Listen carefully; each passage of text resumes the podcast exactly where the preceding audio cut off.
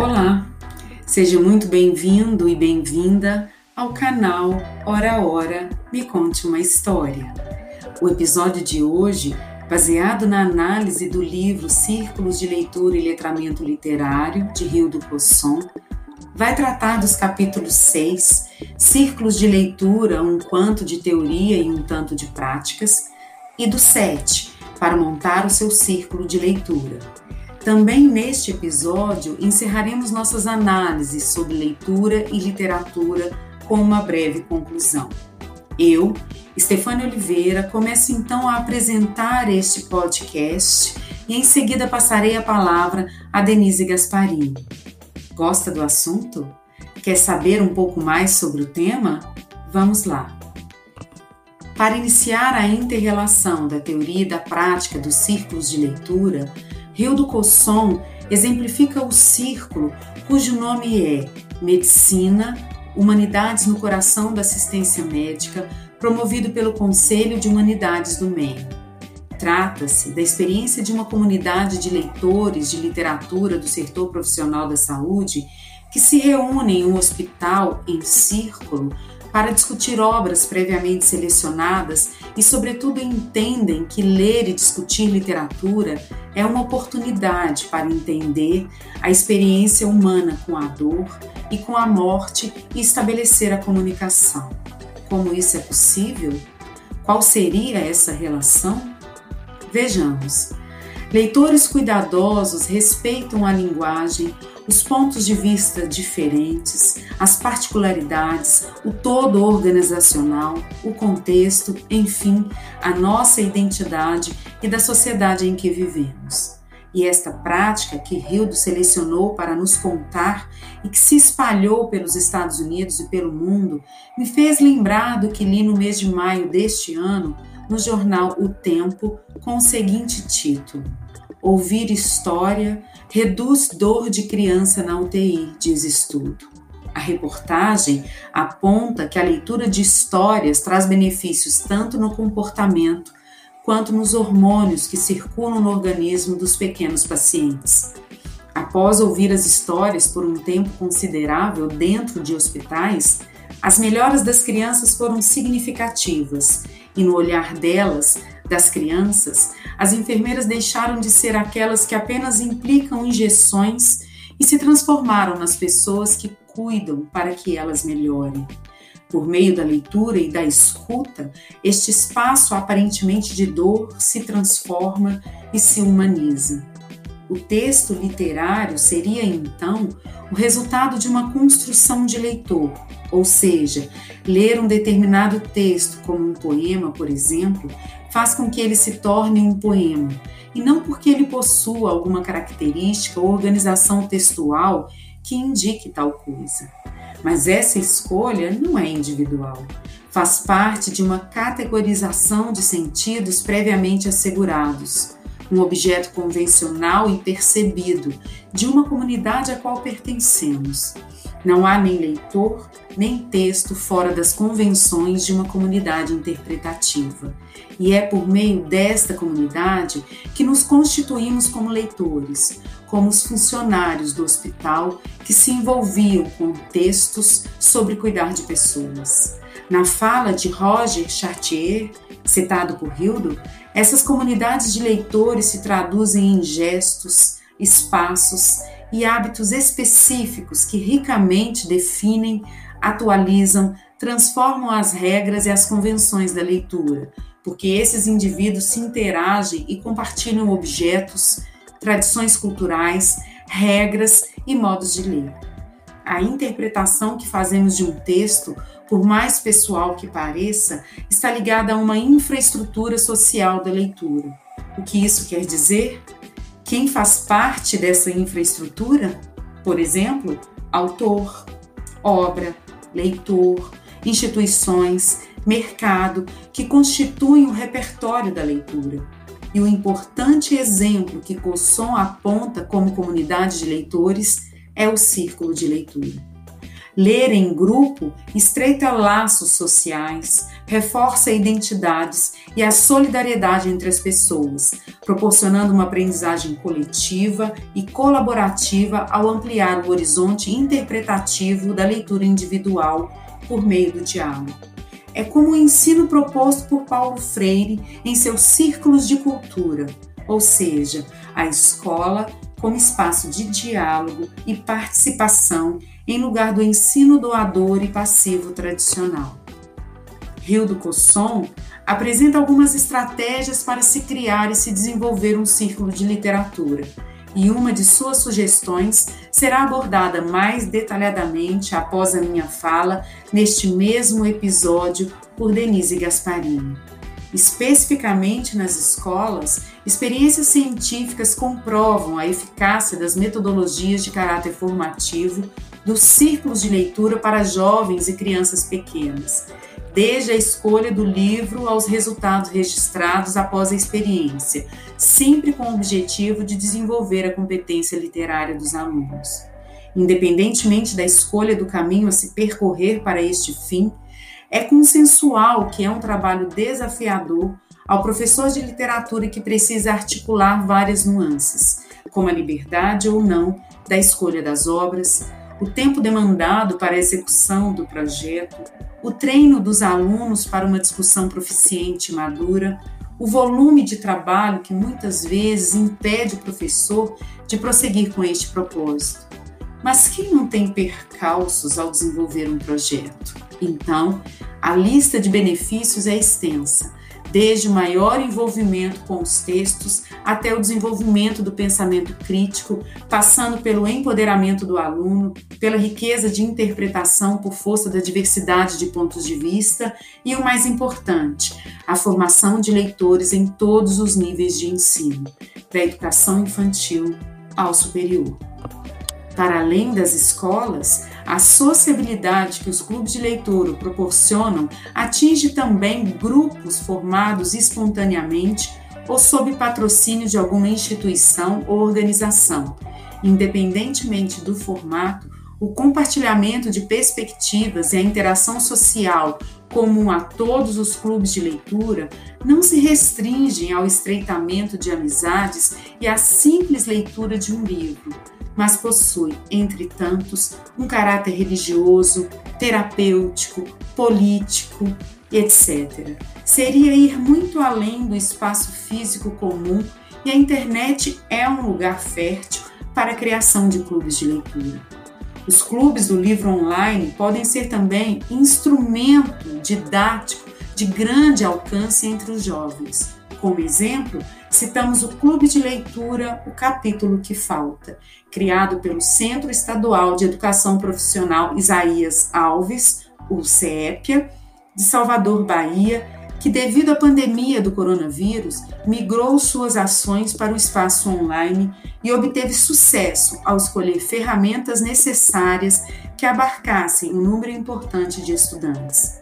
A ação deste clube abre caminhos para que os alunos pensem de maneira crítica e autônoma sobre o prisma dos direitos humanos, suas identidades. É por meio das interações que redes criativas e colaborativas são criadas e a troca de ideias em rede favorece a inovação.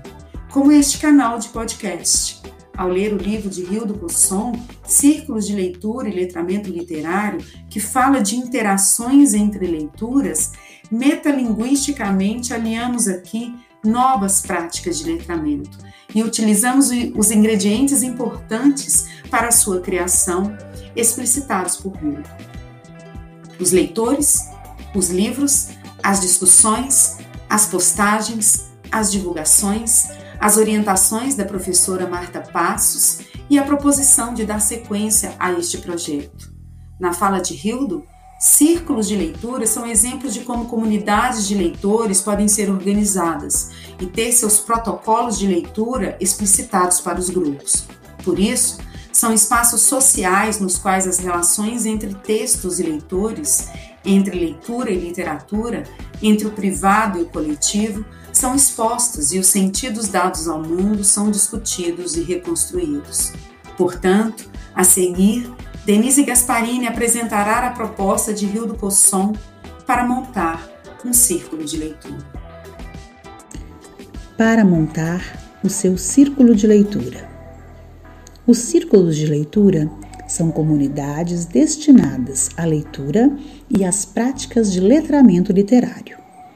Apesar de apresentarem objetivos diferentes quando propostos dentro e fora de ambientes escolares, todo clube de leitura guarda as mesmas premissas: participação de leitores, exemplares de uma mesma obra e um moderador. Podem ser mais ou menos formais, institucionalizados ou formados livremente, acontecer de forma presencial ou remota. O texto e a interação sobre a obra são pontos comuns, seja qual for a modalidade do círculo. O local e o modo de compartilhamento definem as características, os objetivos e os modos de funcionamento da prática, organizando como a obra será levada aos leitores. Rio do Cosson, no livro Círculos de Leitura e Letramento Literário, distingue três tipos de círculos de leitura a partir de seu modo de funcionamento: os círculos estruturados, os semi-estruturados e os abertos ou não estruturados.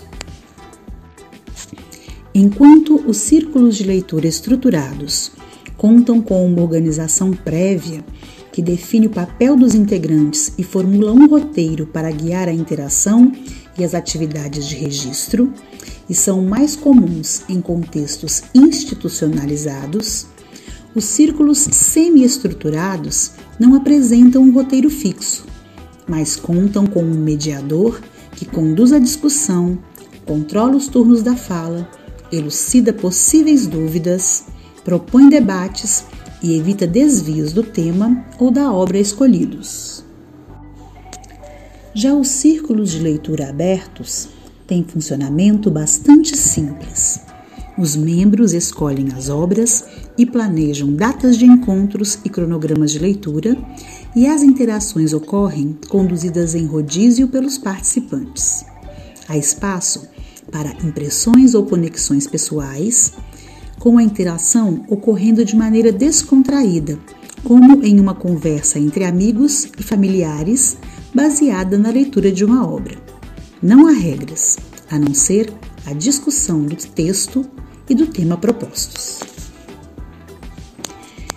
Estes três tipos de círculo de leitura, entretanto, não são exclusivos e se combinam e modificam de maneira a atender melhor as necessidades de cada comunidade leitora, podendo ainda ir mudando sua forma de funcionamento à medida que os participantes amadurecem a partir do processo formativo que o círculo de leitura pôde imprimir.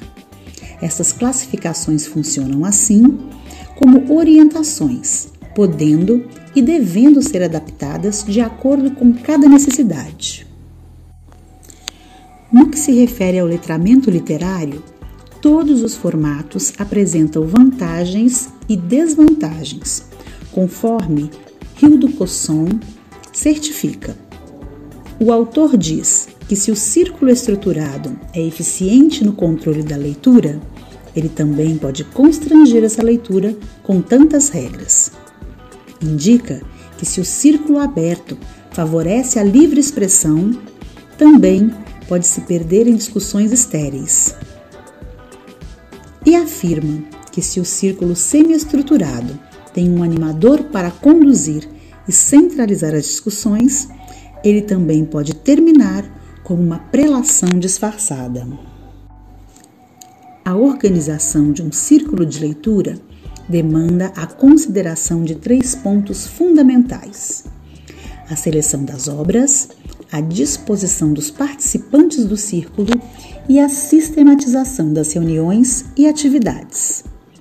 Sobre a seleção das obras, convém observar duas premissas: a adequação dos textos à comunidade leitora, que deve escolhê-los a partir da consideração de fatores como as características dos membros, do ambiente, dos objetivos e os interesses do grupo, e a participação efetiva dos participantes nesta escolha.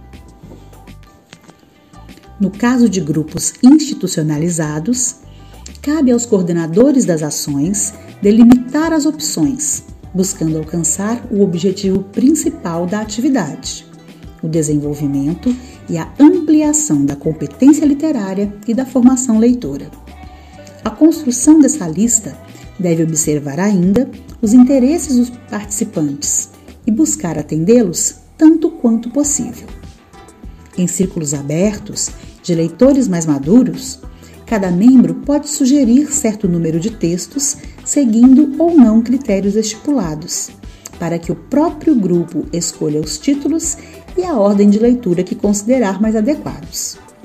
Em ambos os casos, é interessante que o número de obras escolhidas seja um pouco maior que o número de reuniões propostas. Em ambos os casos também, o primeiro encontro do círculo deve ser inteiramente dedicada à atividade de selecionar as obras e organizar calendários de leituras, datas e local dos encontros. Ponto crucial ao trabalho é a garantia de que todos os membros do grupo terão acesso às obras elencadas, que não precisam ser necessariamente textos escritos. Outras modalidades de texto e outros tipos de obra podem também ser selecionados como objetos de leitura. Sobre a disposição da audiência, Rio do Cosson aponta fatores dos mais diversos para que uma pessoa se interesse em participar de círculos de leitura e expõe a necessidade da preparação deste público para as atividades propostas. O primeiro passo dessa preparação é a reflexão e o compartilhamento que cada membro deve fazer de sua história de leitor, a fim de se deixar conhecer melhor pelo grupo. Além disso, esta ação auxilia na compreensão das competências leitora e literária de cada um e até mesmo na proposição de material futuro para o grupo. O segundo passo é a preparação para a leitura da obra com atividades motivadoras que introduzam a temática ou o contexto de produção da obra, apresentem dados sobre o autor, tragam críticas, façam conexões da obra com algum fato atual ou de interesse e etc. A modelagem, que consiste em ensinar os participantes o que é um círculo de leitura e mostrar seu funcionamento e procedimentos, suas regras e fases, é altamente recomendada nesta etapa. Sobre a sistematização das atividades, a modelagem também prevê a organização prévia dos mais diversos aspectos envolvidos no dia a dia do círculo de leitura. O estabelecimento do formato dos encontros, os meios, o calendário, o local, o papel de cada participante nas reuniões, as regras de convivência e as atividades de registro, das quais falaremos mais adiante. A execução do círculo de leitura prevê três fases principais: o ato de ler, o compartilhamento e o registro. A primeira fase, o ato de ler, é o encontro do leitor e da obra ele é suposto acontecer previamente às reuniões, mas algumas delas, ou partes delas, podem ser dedicadas à leitura. No cronograma de funcionamento, estes momentos já devem estar previstos. A leitura prévia, entretanto, é a mais desejável, para que durante os encontros seja possível se dedicar mais tempo ao compartilhamento e às discussões. A segunda fase, a fase do compartilhamento, distingue as etapas da pré-discussão e da discussão. Na pré-discussão, que se inicia durante o ato de ler, os participantes tomam notas durante ou logo após a leitura e posteriormente as transformam em material para embasar as discussões. Já a discussão supõe o compartilhamento buscando o diálogo fundante da leitura e da leitura literária. O respeito das diversas leituras e opiniões expostas deve ser o alicerce desta etapa, assegurando a todos um ambiente democrático e de confiança para a partilha das impressões sobre a leitura e as experiências pessoais por ela suscitadas. A terceira e última fase, a fase do registro, é um momento para a reflexão dos participantes acerca da maneira como a leitura está sendo feita e compartilhada e acerca do funcionamento dos encontros. Ela deve ocorrer ao final da leitura da obra e pode ser individual, em pares ou pequenos grupos. Além do usual diário de leitura, gráficos, cartazes, linhas do tempo, relatórios, vídeos, áudios, podcasts, coros, reescrita de trechos, júris simulados, deslocamentos do texto original no tempo e no espaço, entre outras, são possibilidades de realização do registro. A importância desta fase está na possibilidade que oferece para verificação, ajustes e condução da formação leitora em ambientes institucionalizados e na ampliação e fortalecimento dos laços entre o grupo, a partir de momentos de reflexão em situações menos formais. Seguir um padrão de execução semelhante ao indicado não impede, entretanto, que atividades mais diversificadas sejam propostas. Encontro com autores ou críticos, sarais literários, performances artísticas, encontros em ambientes diferentes, confraternizações ou simplesmente uma semana sem a habitual reunião, para prover um momento de transição entre obras ou um descanso de um texto mais denso. Como encerramento, concluímos que, apesar de ricas, contribuindo para o desenvolvimento de habilidades linguísticas e sociais, as experiências de círculos de leitura não podem garantir, por si só, a aprendizagem da escrita e a formação leitora.